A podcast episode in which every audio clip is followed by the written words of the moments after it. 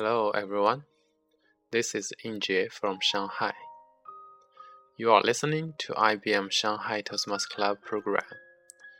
And today we only provide this testing record.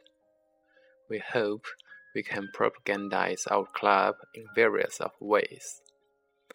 And Lizhi FM is a good channel to try. Let's look forward for our first official program. Thank you.